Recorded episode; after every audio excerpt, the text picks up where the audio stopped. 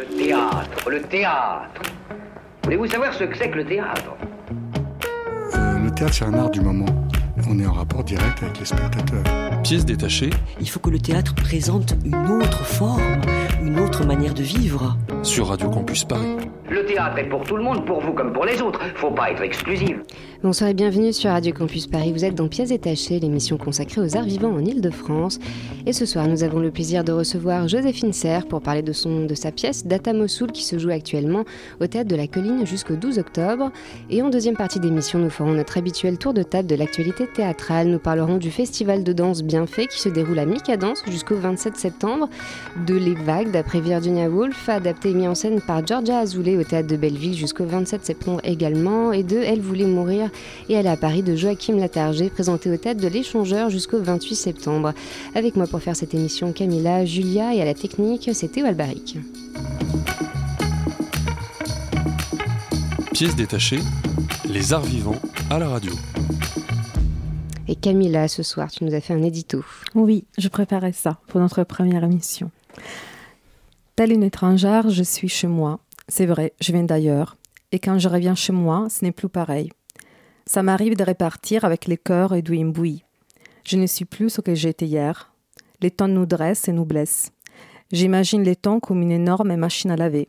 Les grosses, celles pour laver 50 kilos. Et métal froid. Des fois, dans cette machine, on peut se perdre. Pendant des années, nous sommes tout petits.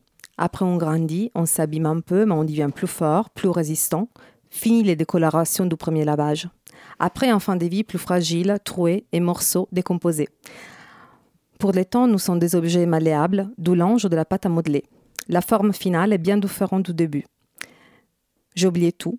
Je sais, je vais t'oublier. Je sais, je ne me rappellerai plus ton nom. Je sais, j'oublierai tes pattes.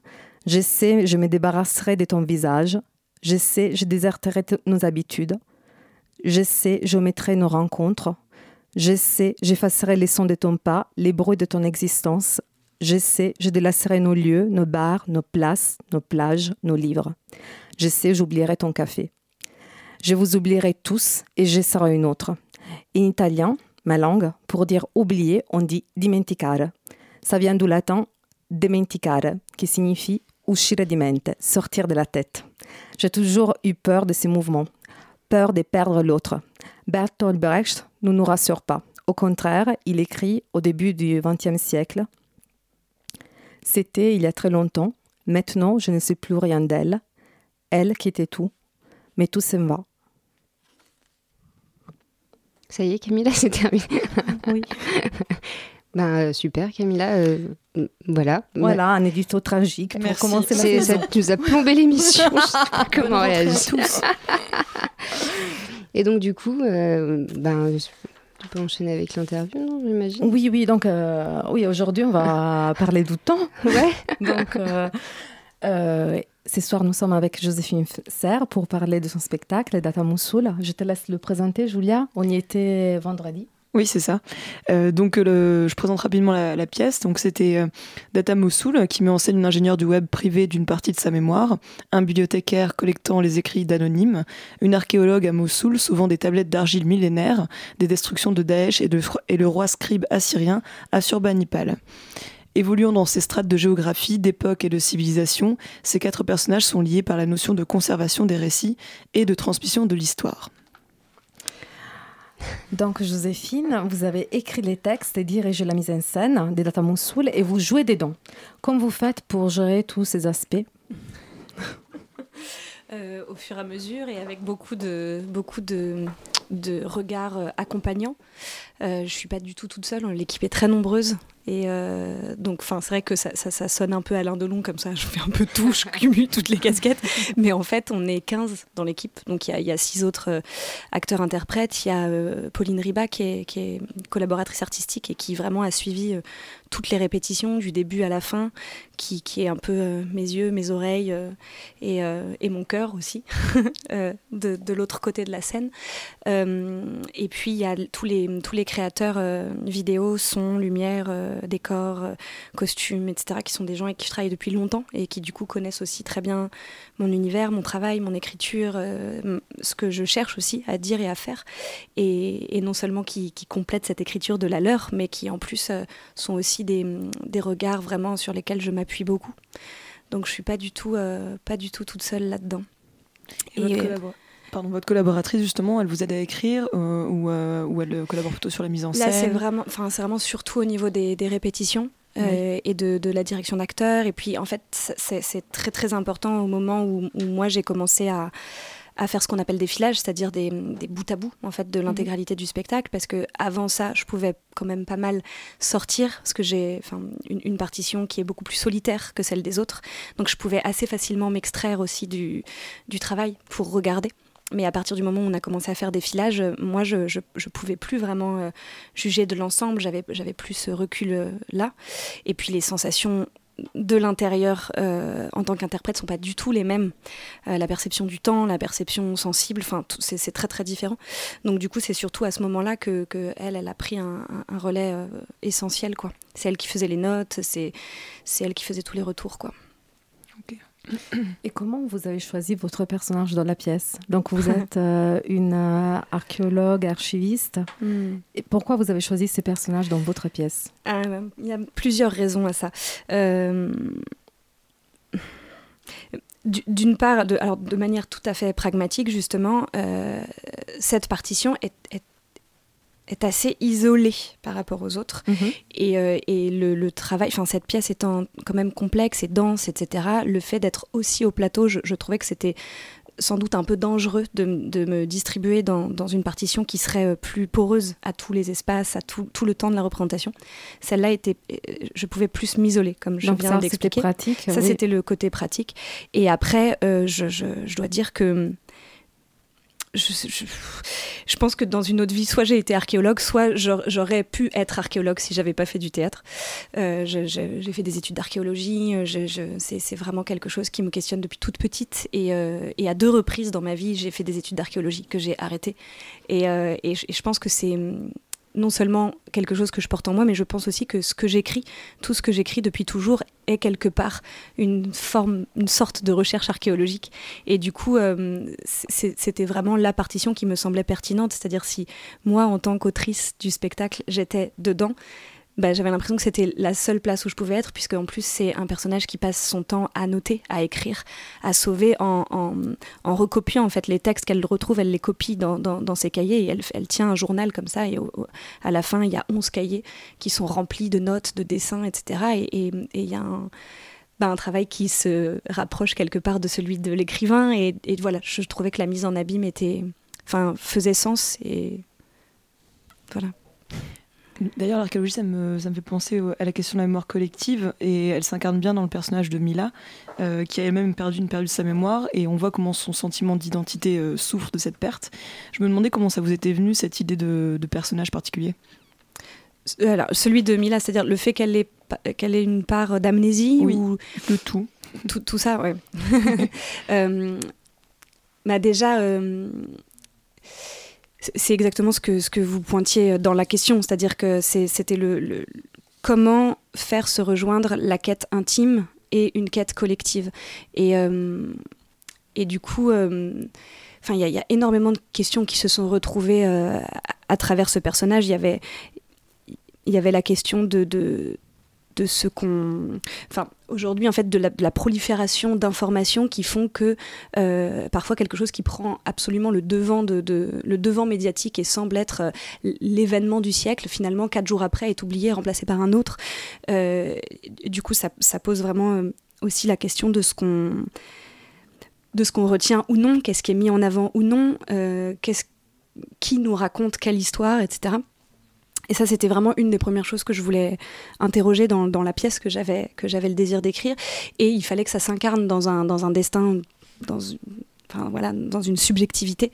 Et, euh, et du coup, euh, ben, cette, cette, cette, question de, de, l'amnésie est venue très très vite, c'est-à-dire pour croiser, euh, pour croiser ces problèmes. Et, et, et, du coup, enfin, après, c'est très compliqué parce que les prismes, enfin, les, la mise en place de l'écriture a été euh, s'est faite aussi par étapes. Donc ensuite tout est venu euh, comme dans, une centrifugeuse euh, se, greffer autour de ce personnage central. Mais ensuite quand tout ça s'est axé autour de l'Irak, etc. Du coup j'ai fait coïncider la perte de sa mémoire avec les années où, Mossoul était occupé par l'État islamique. Mais euh, mais c'est vrai que enfin moi ça me raconte aussi beaucoup enfin oui comment euh, comment collectivement on, peut euh, tout d'un coup euh, enfin faire des fictions en fait. Enfin recomposer le réel complètement à partir aussi des, bulles d'information c'est-à-dire les, choses dans lesquelles enfin sur les réseaux sociaux on appelle je sais pas si vous voyez ce qu'on appelle les bulles. C'est quand même quelque chose d'assez étonnant puisque en fonction des algorithmes et de, des choses sur lesquelles on clique des liens vers lesquels on va des commentaires qu'on fait etc on nous propose en fait sans cesse des articles ou des liens vers des sujets qui sont les nôtres, qui sont nos sujets de prédilection, qui sont nos centres d'intérêt, etc. Et donc au fur et à mesure, notre réalité devient complètement différente de celle de notre voisin qui n'a pas la même bulle au niveau. Et, du coup, ça, ça me ça me racontait aussi très fort euh, cette, manière de recomposer le réel quoi et c'est pour ça que le paradoxe est, surtout très fort puisque elle elle a perdu euh, quelques années de sa mémoire, donc entre 2014 et 2016, mais il se trouve que ça correspond à une amnésie collective en fait, qui est, qui, est que euh, le monde entier autour d'elle a tout, tout, simplement oublié euh, l'Irak et Mossoul, et ça n'existe pas pour les gens, ça n'existe absolument pas. Et du coup, c'est là où son, Et vous parlez, pour parler de votre euh, histoire, vous avez parlé d'un prisme. Effectivement, il y a plusieurs histoires qui se croisent. Et je voulais savoir, quand vous avez commencé à travailler avec les acteurs, est-ce que vous, votre texte était déjà fini ou il y a eu une partie d'écriture aussi avec les acteurs On a beaucoup travaillé avec les acteurs. Ça a été, là, sur cette pièce, il y a eu un processus pendant, pendant euh, presque deux ans. Euh, et donc, on, a eu une toute première étape où moi, j'avais déjà j'avais déjà les grands axes, c'est-à-dire qu'il y avait les Assyriens, Ninive, euh, la bibliothèque, euh, la première bibliothèque de l'histoire de l'humanité, celle d'Assurbanipal, les centres data d'aujourd'hui, Mossoul, qui est en fait à Ninive, avec l'occupation de l'État islamique et les destructions des, des, artefacts, des textes, etc., et la bibliothèque des anonymes. Donc il y avait ces, ces, quatre, ces quatre grands chemins qui, qui devaient se croiser. Mais j'avais encore rien écrit. Euh, je, je, je, tout était, j'étais en train de me documenter, notamment sur les datas, sur l'informatique, sur, euh, sur le numérique, sur les intelligences artificielles, sur le transhumanisme. Enfin voilà, j'étais en plein là-dedans. Et donc là, on s'est réunis euh, déjà une première semaine tous ensemble et on a commencé à à, partager énormément d'articles, de livres, on a lu des textes, des poèmes, on a écouté des musiques, on a amené plein de références, même de films et tout ça. Donc on, a commencé à brasser beaucoup de matière. Il y a euh, trois personnes qui sont venues euh, sur cette semaine-là pour échanger avec nous. Euh, un, monsieur qui est neurochirurgien, qui nous a parlé du coup de la mémoire, du fonctionnement de la mémoire, de où on en était aujourd'hui, de, cette connaissance-là, de, de, des neurones, du fonctionnement des neurones, etc. On a eu, il y a eu un philosophe, et un, et un linguiste voilà, qui sont venus.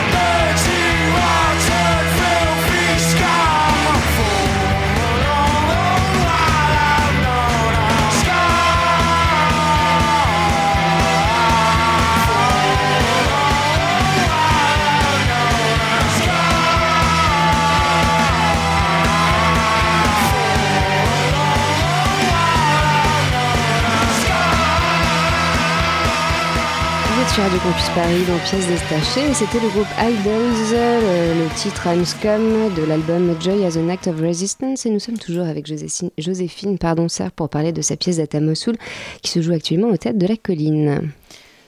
Alors moi j'ai une autre question, c'est que vous jouez effectivement au tête de la, de la colline dont le directeur est Wajdi Mouawad et euh, ces pièces traitent souvent de la guerre et de la mémoire entre autres.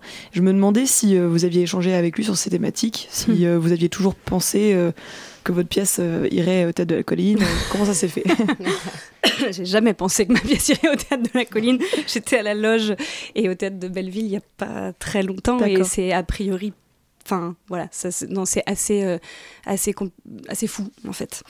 Euh, et, euh, et, du coup, ouais, on a beaucoup, beaucoup échangé, et c'est vraiment la chance de, de cette expérience, c'est que c'est que lui a été très très présent enfin tout au long du, du, processus du travail je, crois qu'il avait très à cœur de de partager, d'échanger, euh, enfin voilà, sur le, processus de création. En fait, ça le passionne. Enfin, c'est un créateur avant tout, et du coup, euh, tout ce qui a trait à la dramaturgie, au processus, à comment, comment se construit une pièce de théâtre ou tout simplement, euh, enfin, un travail, une œuvre. Enfin, je sais pas, c'est, ça le passionne beaucoup. Donc du coup, on, ouais, on a, eu plusieurs rendez-vous où on a parlé au fur et à mesure des, étapes, enfin, de là où j'en étais, mais en fait, surtout, il me, procédait sous forme de questions. Donc il me questionnait, puis moi j'essayais de répondre. À partir de, des réponses, il, il re-questionnait. Pour, enfin, mais donc c'était, assez passionnant. Après, euh, oui, je pense évidemment que, que c'est sûr qu'il y a des thématiques euh, et une sensibilité commune. Et je pense que c'est, aussi pour ça que, que ça a pu se faire. Moi, c'est vrai que ça fait euh, quand même quelques années que j'écris et que et on m'a toujours beaucoup parlé des pièces de Wajdi Mouawad par rapport à ce que j'écrivais et il se trouve que c'est vraiment un auteur que, que j'aime et que j'admire énormément mais euh, mais ça n'a jamais enfin je j'ai jamais cherché particulièrement à m'inspirer d'eux ou enfin c'est une, filiation comme ça euh, de soi et et après, euh, ça s'est fait parce qu'il a, il, a lu ma pièce précédente, à euh, que, qu'on avait envoyée quand, quand, le texte a été publié. La maison d'édition a fait un envoi. Et puis, euh, et puis en fait, euh, la, la, la, secrétaire générale de la colline avait vu le spectacle au théâtre de Belleville et, et avait aimé, etc. Donc en fait, la première rencontre s'est faite juste sur la base de, de ce précédent texte qui, lui avait beaucoup plu. Euh, et, donc j'en étais très honorée, très touchée. Et, euh, et, on a parlé, et puis à ce moment-là, il m'a posé quelques questions sur le projet d'après, qui était déjà celui-là, et, ça s'est fait tout de suite. Il m'a proposé tout de suite euh, de, de, jouer à la colline, ce qui était pour moi complètement fou, mais vraiment complètement fou. Et à propos d'autres artistes, Milora a aussi fait une pièce sur Moussoul. Est-ce que vous avez eu le temps de la voir? Euh, qui était au, c'était à ça passait au théâtre des Amandiers. Ouais c'est ça c'était à Nanterre. Bah non pas du tout. J'étais en pleine euh, en pleine répète. Mais j'ai vu effectivement qu'il y avait ça ouais, il y avait tout un, euh, un, travail sur Mossoul. Donc ils sont partis là-bas. Est-ce que vous vous avez pensé partir à Mossoul? évidemment pensé et j'aurais énormément aimé y aller. J'ai pas pu du tout. J'ai pas pu du tout. Quand j'ai commencé à écrire c'était complètement occupé par l'État islamique. J'ai fini enfin donc quand, en mi-2017, là, quand, quand l'État islamique est parti, j'étais déjà très avancée, moi, dans, enfin assez avancée dans l'écriture et surtout j'étais enceinte. Donc euh, j'ai, en fait, tout s'est pas, enfin ça s'est pas bien goupillé. Oui. Et j'ai pas pu y aller, ouais. Est-ce que vous avez envisagé de la jouer là-bas, cette pièce? Est-ce que vous croyez que ça, soit, ça serait pertinent? J'aimerais bien, ouais.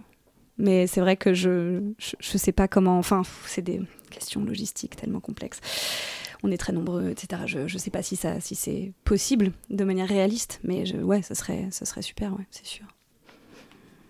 Ça n'a pas de rapport, mais euh, je me posais la question de la scène finale parce que vous parliez des quatre fils euh, que vous avez euh, tissés dans cette, dans cette pièce.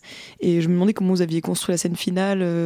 quand est-ce que vous était venu l'idée de un peu mélanger tous les, tous les fils Ah oui, celle-là.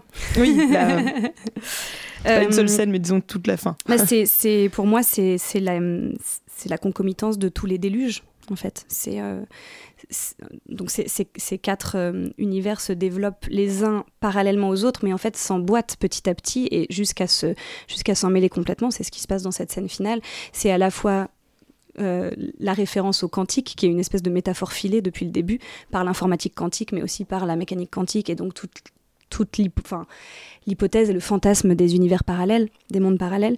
Et là, les mondes parallèles se rejoignent à ce moment-là. Et puis, puis les déluges, c'est-à-dire le, déluge provoqué par les hackers, donc qui, envahissent les serveurs, les boîtes, etc., avec, avec tout, toutes ces informations récupérées dont il parle dans la pièce, le déluge, euh, le déluge dont il est question dans Gilgamesh, tout simplement le déluge, la pluie, etc., euh, les déluges de, bombardements, etc., sur Mossoul au moment où la, coalition internationale reprend la, ville et saccage d'ailleurs la ville complètement parce que voilà les, ruines qu'on voit beaucoup de Mossoul sont, sont, celles qui ont été causées par les, par les bombardements. C'est deux choses différentes.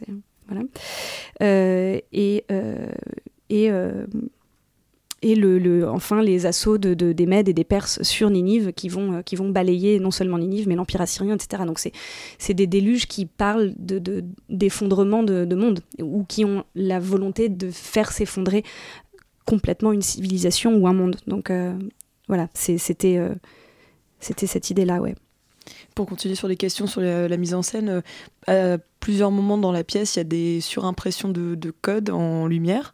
Et je me demandais si c'était des, c'était des, vrais, du, vrai code, des vraies lignes de code. Euh, Alors, ça s'inspire. Il y a des, comme on dit, il y a des éléments de langage et, euh, et, des, voilà, et des signes qui sont ceux qu'on utilise, et notamment dans l'informatique quantique, etc. Mais ce n'est pas du tout des vrais codes. Parce que nous, on l'a testé et ça marchait pas. C'est vrai, Dommage, ça aurait été dingue. On a repéré, on a repéré. Non, mais le, justement, l'informaticien qui est venu euh, sur cette toute première semaine de travail avec nous il y a deux ans, qui, euh, qui nous a parlé, lui, de l'informatique quantique, dont, dont je, enfin, voilà, que je ne connaissais pas, est venu, mais je crois, le même soir que vous, vendredi, ou je sais plus, et justement, il m'a confirmé que il y avait bien, enfin, lui-même avait envie un petit peu d'essayer de comprendre les 1 et les 0, là, ce que ça signifiait et tout, et que, en tout cas, c'était pas, c'était pas absurde, mais c'est pas des vrais. Et moi, je, voudrais vous demander, est-ce que dans votre pièce, il y a question des mémoires numériques, archivage du présent? Et je voudrais savoir quel est votre rapport de vous, Joséphine, au temps à la mémoire? Est-ce que vous pensez être une personne malinconique Est-ce que vous... C'est quoi votre rapport au temps? Alors, bah...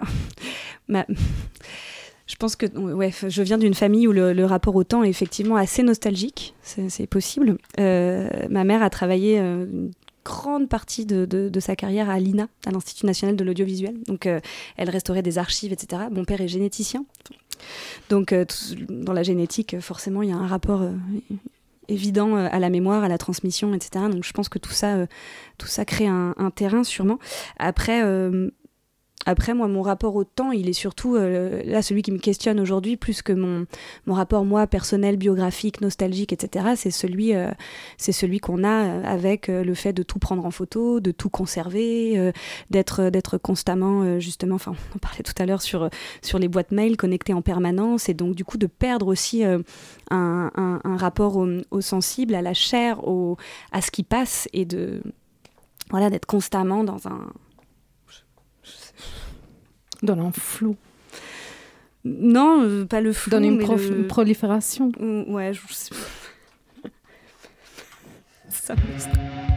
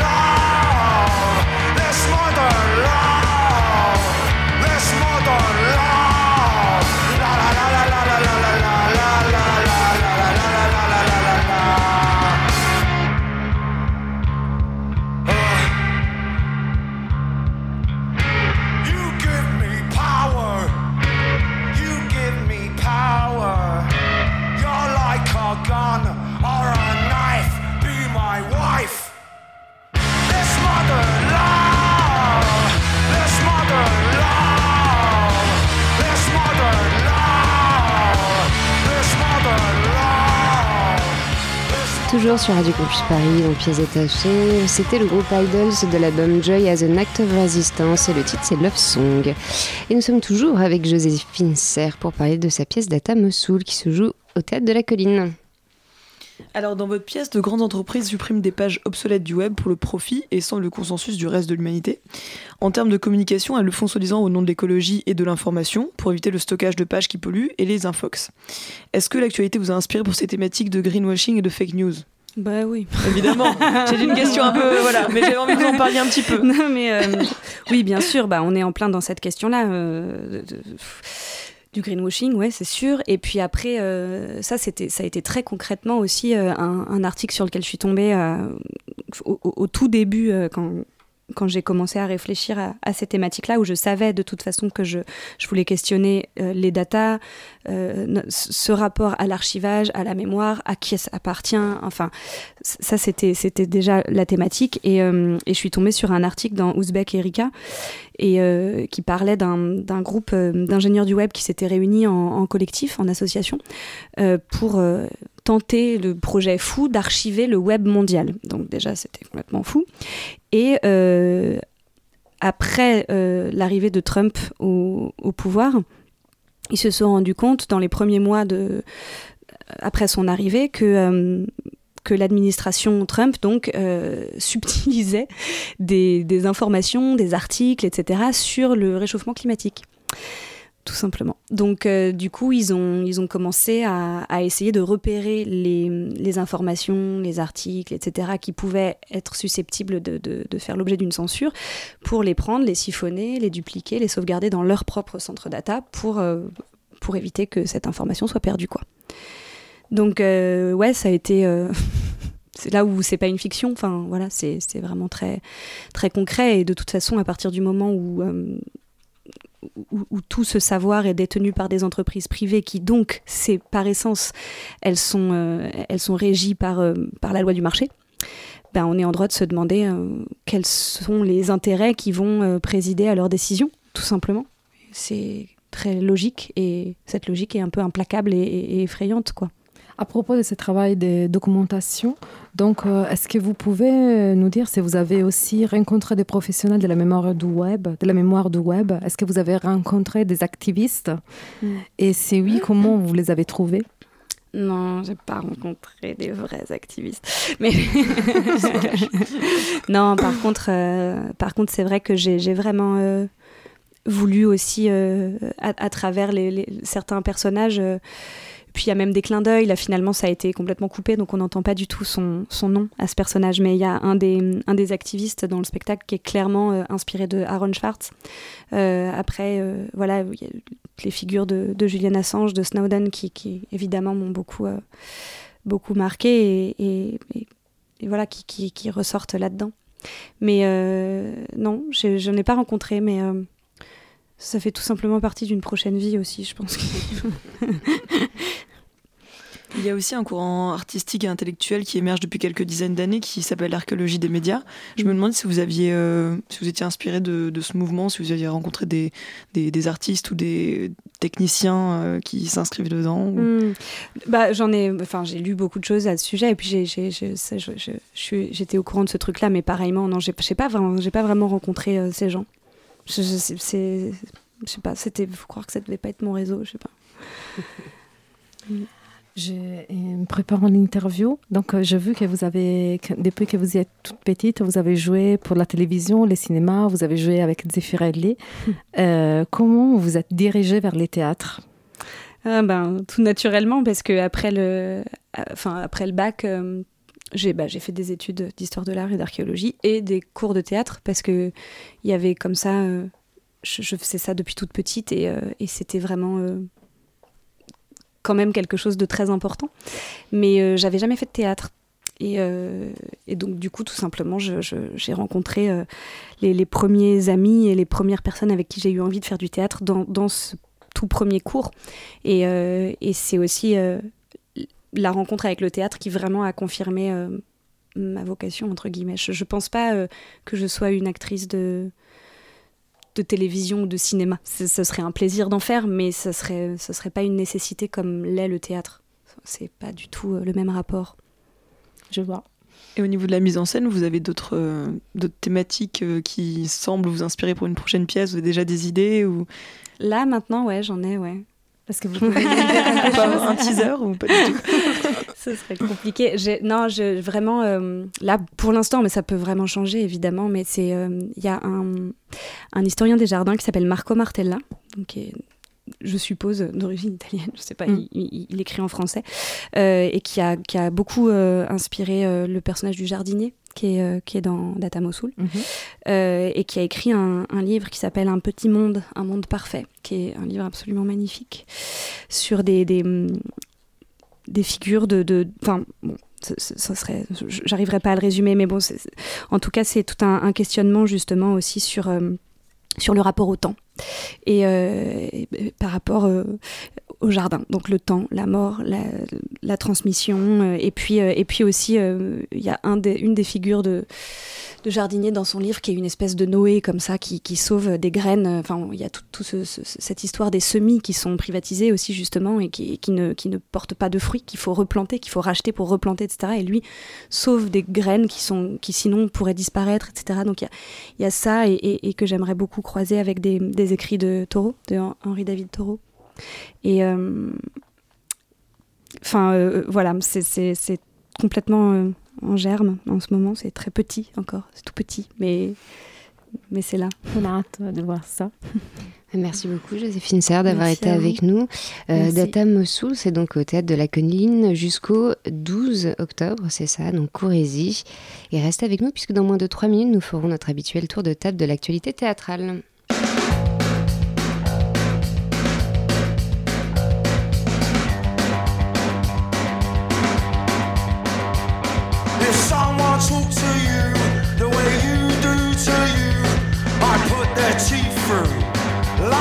myself. And that's what they do. The dicks make you know what you're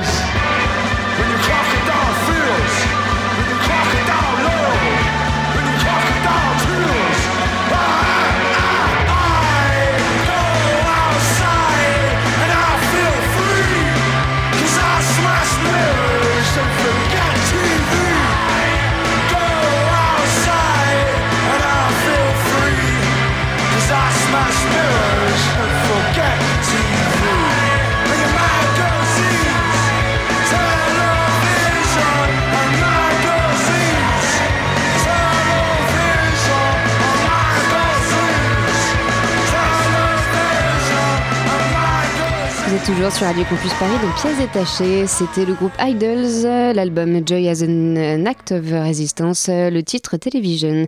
Et c'est l'heure du tour de table des spectacles de la semaine. Il s'agit d'une, il s'agit d'une, d'une, d'une histoire, euh, c'est-à-dire qu'en fait, il s'agit plus d'un, d'un concept d'histoire. Et ce soir en chronique, on parlera des vagues, enfin de Les Vagues, d'après Virginia Woolf, adapté, adapté et mis en scène par Georgia Azoulay au théâtre de Belleville jusqu'au 27 septembre. Et euh, on parlera également de Elle voulait mourir et aller à Paris de Joachim Latarger, présenté au théâtre de l'Échangeur jusqu'au 28 septembre. Et on commence tout de suite avec le festival de danse bien fait qui se déroule à Mika Danse jusqu'au 27 septembre également. Alors on y est allé avec Michel, cher Michel Carton qui nous a rejoint euh, entre, entre deux interviews là. Donc euh, on n'y est pas allé le même soir avec Michel, donc euh, on va vous faire part chacun de ce qu'on a plus ou moins vécu, puisqu'on n'a pas venu les mêmes pièces. Donc Non. moi j'ai vu, j'ai assisté au spectacle Trace de Eva Klimakova et de Midi son paupière de Carole Quétier. Alors pour vous resituer, le festival Bienfait, c'est un festival qui programme uniquement de la danse. Donc là, c'est la 14e édition. Et là, pendant deux semaines, c'est 10 spectacles qui vont se jouer à la Mica dans le Marais. Et donc, Trace, le premier spectacle que j'ai vu, c'est un spectacle qui tourne autour de trois danseurs, de trois corps, euh, qui, vont évoluer, exister sur le plateau à la fois indépendamment et ensemble pendant 50 minutes. Alors, j'avoue, hein, c'est assez abstrait comme description, mais je saurais pas vraiment comment expliquer autrement. Parce en gros, j'ai eu l'impression d'être dans un vortex temporel pendant 50 minutes. En fait, on assiste à trois corps qui s'éveillent sur une musique d'abord inexistante et puis petit à petit, en fait, ces trois corps vont se mettre à bouger seuls, mais ensemble quand même sur une musique donc qui arrive petit à petit, Euh, une sorte de musique ambiante assez épurée avec des sons de tuyaux qui donnent des rythmes. Euh, la lumière aussi est vraiment particulière, elle est bleutée avec des, enfin, des moments c'est couleur sable, donc j'avais vraiment l'impression d'être sur euh, Neptune ou je ne sais quelle planète. Et donc au début, c'est voilà, les danseurs ils font des mouvements assez saccadés et puis petit à petit ça va devenir des mouvements que j'ai envie d'appeler des mouvements de gravitation, comme si chaque corps gravitait autour de l'autre et ils existent indépendamment mais en même temps ensemble, mais sans jamais se toucher. hein. donc C'est un- typique des Neptuniens, ça. Ouais, Ouais. t'as vu, hein euh, Heureusement que tu vraiment- connais bien la planète. un petit peu comme des atomes, tu vois. Moi, je vais, enfin, une espèce de, voilà, de mouvement. Quantique, hein, pour revenir sur le truc. Non, un pont. euh. Donc voilà, moi, ce spectacle, j'ai vachement, enfin, je- ça m'a emporté. En tout cas, ce mouvement m'a hypnotisé. Je trouvais ça très beau. Même s'il y avait, euh, je pense, je suis pas sûre, hein, mais à un moment, il me semble qu'il y a eu des petits ratages parce que euh, les, les danseurs devaient pas se toucher. C'est-à-dire qu'ils devaient se frôler, machin. Et puis bon, ben, dès deux fois, ils se sont percutés. Mais moi, j'aime bien en fait quand il y a des ratages parce qu'on montre toujours quand c'est parfait. Notre Ouais. vie est 99,9% de ratage, donc je suis pour le ratage. Ouais, mais moi, à chaque fois, je, je dis, à- je rencontre des gens, je leur dis, mais je pense que là, il y avait un ratage. Et puis, disent bah, ils me disent, ah non, en fait, tout est calculé. Hmm. C'est même le, c'est un faux Mais ratage. ça, c'est terrible. Euh, moi, je trouve ça super triste. C'est pour ça que j'adore Frédéric Betbédé qui a fait une horrible chronique sur Inter et qui s'est fait virer juste après. Parce qu'au moins, il avait rien préparé. Ça, c'est du vrai ratage. On aime bien. Enfin bon, voilà. donc ce spectacle n'était pas comme euh, cette chronique de Frédéric Betbédé. Euh, non, c'était moi. J'ai vraiment beaucoup aimé. Donc allez le voir. En plus, euh, enfin, s'il repasse d'ailleurs, parce que je suis pas sûre qu'il repasse dans le dans le festival. Mais je crois que c'est un spectacle où il y a rien à expliquer. Et moi, ça m'a fait beaucoup de bien. Voilà, c'est juste des, des sensations, des images, de la matière. Euh, et donc euh, voilà, moi j'ai euh, j'ai vraiment beaucoup aimé ce spectacle. Et ensuite, celui que le, spectacle qu'il y avait juste après, ça s'appelle Midi son paupière. Donc c'est deux et avec Carole Quétier. Euh, là, c'est un spectacle un peu différent de Trace. Je dirais qu'il est, il est plus classique. En fait, il y a une femme seule sur le plateau qui donne une interprétation du roman. Alors là non plus, je sais pas comment prononcer, mais c'est Nathaniel Hawthorne. Je sais pas si vous connaissez cet auteur. Donc il a écrit La lettre écarlate qui a été publiée en 1850 à Julia. Tu connais? Non, non. Si, si, on avait Ah. vu cette pièce, euh, enfin une inspiration de cette pièce. euh, Ah. Avec Michel Carton d'ailleurs, D'accord. Bon. qui ne s'en souvient pas. Moi, je me souviens pas du nom de l'auteur. Bon, Bref, ben, pas grave. Euh, et l'histoire, donc, ben, c'est une femme qui vit dans une société puritaine à Boston. Euh, Elle va être condamnée pour un adultère. Donc, euh, en- entre son mari et le pasteur qui est soi-disant avec qui elle fricote. Euh, en fait, le livre, c'est un croisement de personnages complètement rongés par leur société et donc ben, une critique du puritanisme. Donc là, le spectacle dure 30 minutes. Il est composé de morceaux de Mozart, de Schoenberg, de Schubert et de Prokofiev. Donc là, Carole Quétier, dans ce spectacle, bah, elle veut utiliser la danse pour donner une autre lecture de ce texte qui se passe au-delà des mots, hein, ce que les mots ne peuvent dire. Donc moi, je l'ai ressenti vraiment comme une sorte de cri, une femme au bord de l'implosion qui là trouve un espace d'expression. Et j'ai trouvé que c'était une danseuse incroyable, euh, une super technique. euh, Enfin, c'était, je me suis dit, ah, c'est vraiment une, performance, une vraie performance physique. Euh, le seul hic, je vais faire un peu ma Camilla, c'est que je me suis un peu ennuyée. ouais, je me suis, c'est terrible parce que j'ai eu 30, 30 minutes, euh, c'est quand même c'est court et j'ai ouais, mais j'ai pas réussi à rentrer En 30 dedans. minutes, tu t'es ennuyé. Ouais, ah je ouais, là, me c'est un suis, mauvais, euh, c'est un mauvais signe. c'est- ouais, ouais, c'est mauvais signe. Mais en fait, je crois que c'est parce que j'ai pas été surprise. C'était hyper, euh, c'était c'était super beau. C'était et en fait, mais ça m'a pas happé quoi. Ça m'a pas, j'ai pas été. euh, c'était peut-être trop attendu. Ah. Euh, et c'est étonnant parce que le, vraiment le public a vraiment, je pense, adoré euh, cette performance de, de Carole Quétier. Et Trace, euh, il y avait trois plop plop euh, à la fin. Et Ah, moi, c'est. senti en décalage complet. je me suis dit, j'ai rien compris encore. J'ai rien compris. encore sur je suis encore, euh, je suis encore à côté de mes pompes. Mais bon, euh, enfin bon, quand même, euh, ce spectacle c'était quand même intéressant. Je vais pas Mm. cracher dans la soupe. Donc allez le voir. Enfin allez le voir si vous pouvez. Je, je sais pas si ce spectacle rejoue dans la France ou. Enfin bon, en tout cas le festival bien fait, c'est jusqu'au 27 septembre. Il n'y a pas énormément de dates. Je pense que c'est mercredi. Il y en a ce soir, mais bon, si vous avez le temps de rentrer dans la salle entre temps, je suis pas sûre. Euh, mais regardez, de toute façon, on mettra toutes les informations sur notre site internet. Donc euh, c'est à mi-cadence jusqu'au 27 septembre. Et euh, on va également parler des vagues. D'après Virginia Woolf, euh, qui est mis en scène par Georgia Azoulay au théâtre de Belleville jusqu'au 27 septembre également. Et c'est Julia, oui, c'est moi qui suis allée avec toi. Arrêtez de m'oublier. Désolée. Oui, donc les vagues, euh, effectivement, au théâtre de Belleville. Alors, euh, c'est c'est une pièce qui n'est pas faite d'une narration euh, linéaire, mais qui conserve une unité avec les six personnages qui illustrent ce que Virginia Woolf appelait le pouvoir hypnotique de la domination. C'est une histoire de relations de pouvoir intériorisées et symboliques, presque invisibles pour celles et ceux qui sont pris dedans, des relations d'amour, de rivalité, de tendresse et d'agacement. Euh, la pièce donc est construite euh, sous forme de multiples scénettes et euh, je vais piocher dans ce que j'ai aimé un peu comme ça picorer parce que justement il n'y a pas d'homogénéité particulière. Alors d'abord la pièce s'ouvre sur le personnage de Bernard interprété par Thomas Ducasse qui sourit gauchement au quatrième mur, joue avec ses pieds, ses mains, a l'air perdu et en même temps il a l'air de tout noter dans sa mémoire précisément. Il raconte les autres en les écrivant dans un geste omnipotent et puéril. C'est ce qui fait toute la tendresse du personnage qui cherche à garder les gens en notant dans le moindre détail tous, leurs gestes, à les conserver à la manière d'un historien, d'un taxidermiste. Parce que cette pièce, c'est une histoire de deuil, celui de Perceval Beausoleil, la septième voix qu'on entend dans le vide qu'elle a laissé.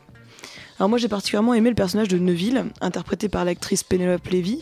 Je l'ai trouvée euh, impressionnante, euh, très énergique. J'ai notamment été frappée par la scène où Neville parle sans pouvoir s'arrêter.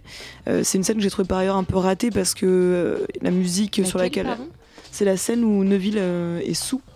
euh, Ah ouais, sur Smack My Bitch Up et euh, le- je trouvais le, le choix de musique un peu euh, facile mais donc l'actrice et euh, compense totalement euh, cette musique par euh, la grâce désespérée d'une danse avant qu'elle n'entame un monologue donc celui de Neville une pointe d'alcool dans la voix parfaitement juste parle de Perceval il cherche à se rappeler exactement les couleurs qui composaient son visage parce qu'oublier ces détails ce serait oublier l'être aimé et accepter qu'il a définitivement perdu il y a d'autres scènes collectives qui alternent au monologue ou au dialogue.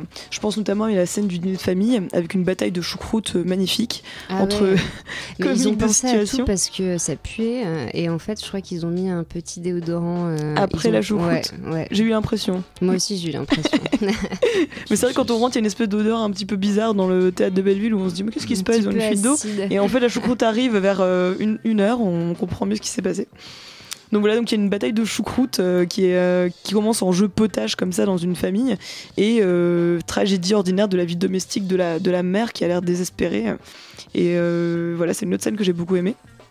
Et puis je pense aussi à la scène finale qui parle de qui est qui, qui est faite de d'enfants donc euh, euh, qui parle de jeu et d'intimité. Alors est-ce que tu as compris euh, la scène finale justement? Mais moi je sais pas, j'avais l'impression que c'était une manière de finir sur une touche un peu optimiste. Ah bah et- alors tu sais que je vais t'en apprendre une belle. Oh mince. Alors là, si tu savais. Non, parce que alors bon, c'est pour la petite histoire, je dors chez des amis, bref, et en fait, ce- ce- cette personne euh, est en fait amie avec l'assistant. euh, On a des du, inside, euh, voilà, informations. attention, là, j'ai, j'ai, donc en fait, ils meurent tous à la fin.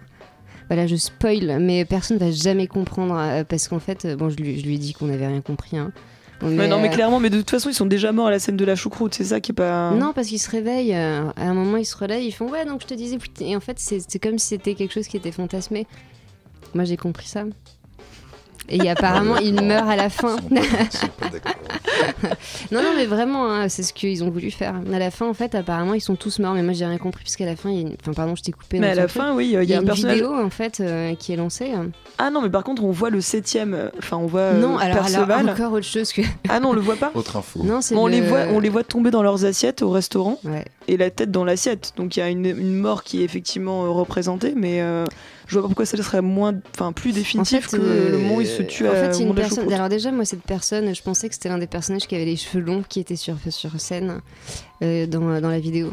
Parce qu'il y a une personne, en fait, en gros, il y a une vidéo pour vous expliquer. Il y a une vidéo euh, qui passe avec tous les acteurs. Alors moi, j'ai vraiment pas compris ce que c'était. Euh, ils sont en train de manger. Bon, certes, voilà, et puis euh, il y a ça qui se passe, sauf qu'il y a un personnage, on sait pas qui c'est dans la vidéo, et en fait c'est l'ancien comédien qui jouait avant dans la pièce. Alors ça, j'ai deviné en recoupant parce que quand on regarde le site euh, de, du stade de Belleville, il y a effectivement un acteur qui n'était pas du tout là. Ouais. Donc je me suis dit, soit ils ont rajouté quelqu'un qui est Perceval euh, Parce que moi je me suis dit, oui, c'est Perceval, ou alors mince, non, j'ai cru. Ou c'est la choucroute qui, a, euh, qui a fait muter les gens, je sais pas, mais euh, ouais, ben non, c'est en fait c'est l'ancien comédien. Donc voilà, ils nous ont complètement perdus, moi je sais plus. Je sais plus, mais c'était. euh, voilà, Est-ce que t'as aimé toi du coup? Moi j'ai vachement aimé, j'ai trouvé ça super. J'ai rien compris, comme tout d'ailleurs, mais, euh, mais j'ai trouvé ça vachement bien. Les comédiens sont super, hein. ils sont vraiment tous super bons. Moi je vous conseille d'y aller. euh, Et la mise en scène, je la trouve pas mal, même si on comprend rien. non mais en gros, la, la mise en scène En est gros, si vous, vraiment aimez bien. un- si vous aimez les spectacles que vous comprenez pas, c'est nickel. Non, c'est vraiment. Non mais chaque scène Non, mais a sa pense- propre cohérence Après- interne, c'est pas un problème. Après en plus, bon moi je connaissais, enfin je connais pas le livre de Virginia Woolf, donc je, mais je me dis que c'est ils disent Alors, que c'est on une comprend rien, ça par contre, moi on je peux vous le dire, j'essaie de le lire cinq fois. Donc en fait On c'est cohérent avec le livre, on comprend rien. Voilà, c'est de la prose, c'est de la prose. Ils disent que c'est quoi une longue prose? Bon, Mm. bah on comprend rien. Voilà, c'est long et c'est une prose. C'est une prose de, euh, six monologues intérieurs qui se recoupent euh, pas vraiment et, euh, et qui traitent de l'absence effectivement d'un d'un septième personnage qui ne s'exprime jamais du coup. Ah oui. Et, euh, et qui, euh, par sa narration, exprime donc le, le va-et-vient incessant des vagues, donc l'ennui en fait.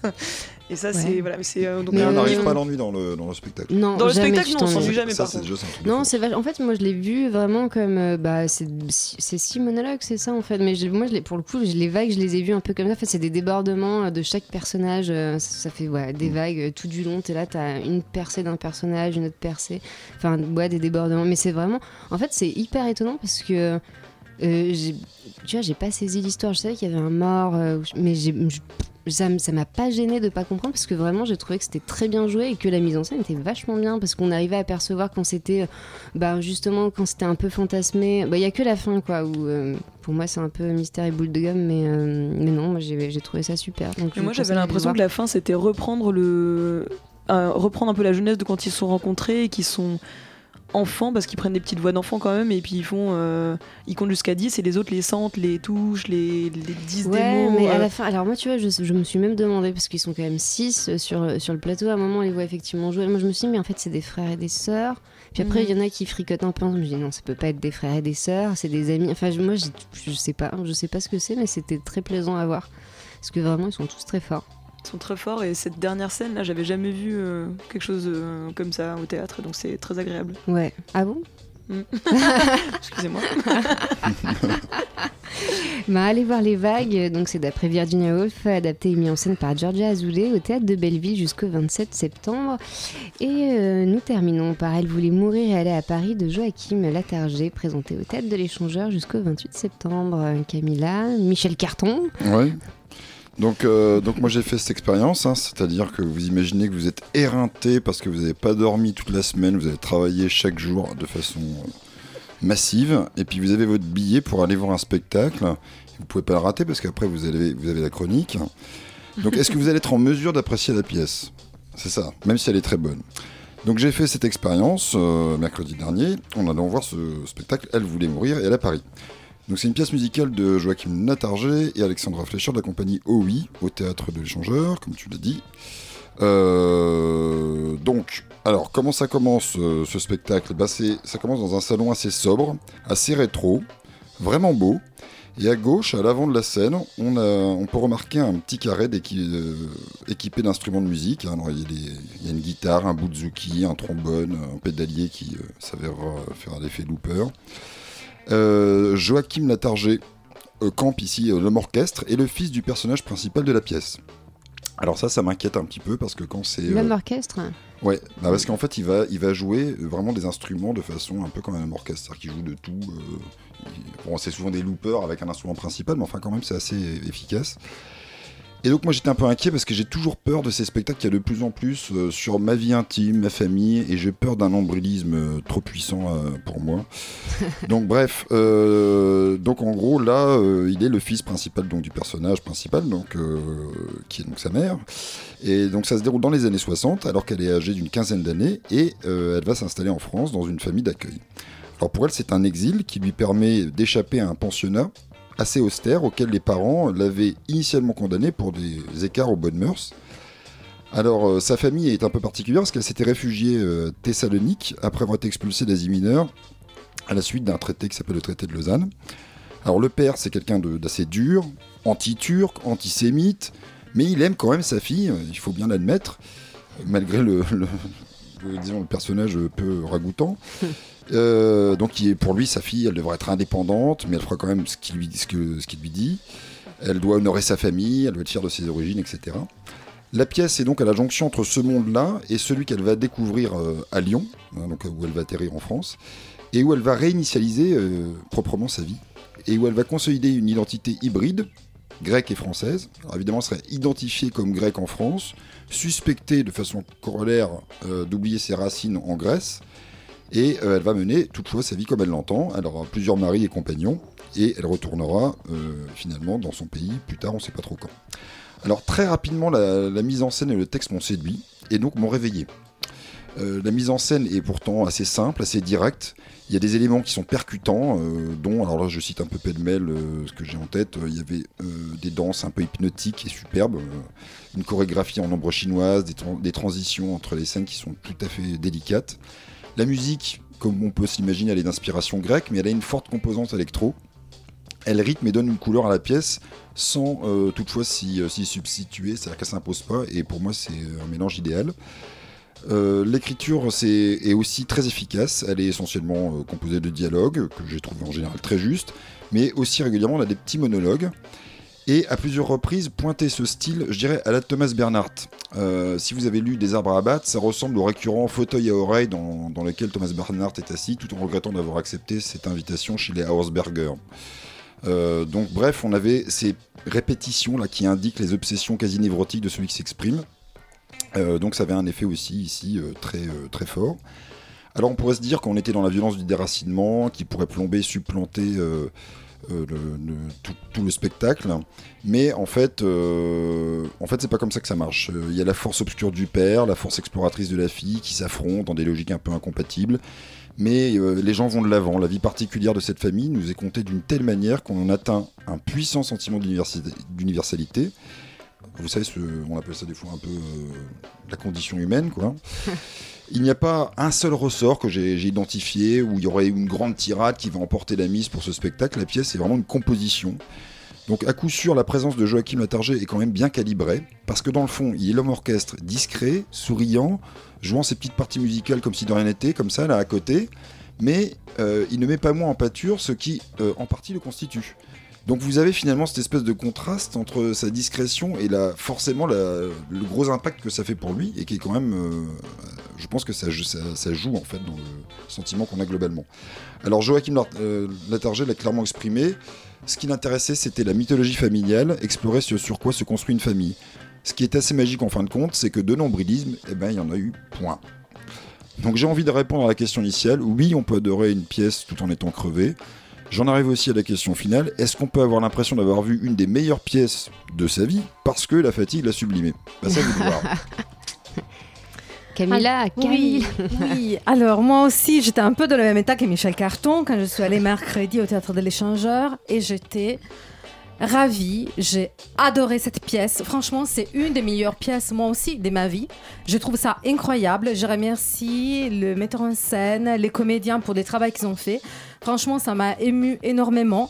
Et je vous dis, vous ne pouvez pas rater cette pièce. C'est la pièce de votre vie. Allez-y la voir. Et surtout, je voudrais vous lire un petit bout de ce texte parce que de toute façon, je ne peux pas parler de ce texte sans le citer. Une minute. Une minute. Allez Camilla, allez, t'as une minute.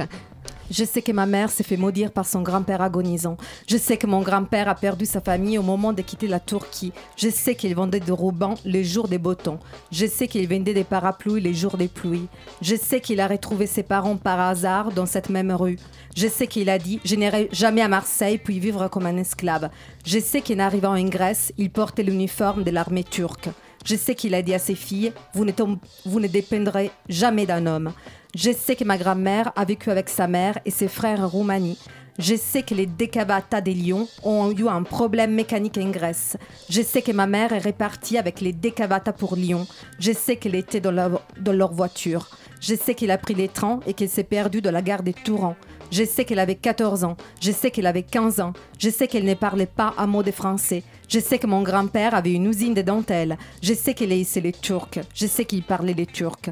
Je sais depuis peu qu'il faisait partie d'un mouvement nationaliste très violemment antisémite appelé les Tria et. Je sais que ma mère devait aller dans l'institution catholique à Tinos. Je sais qu'elle aimait bien les garçons. Et là, j'arrête, mais allez-y. Camilla, allez-y. bon, allez voir Elle voulait mourir et elle est à Paris de Joachim Latarget, présenté au Théâtre de l'Échangeur jusqu'au 28 septembre.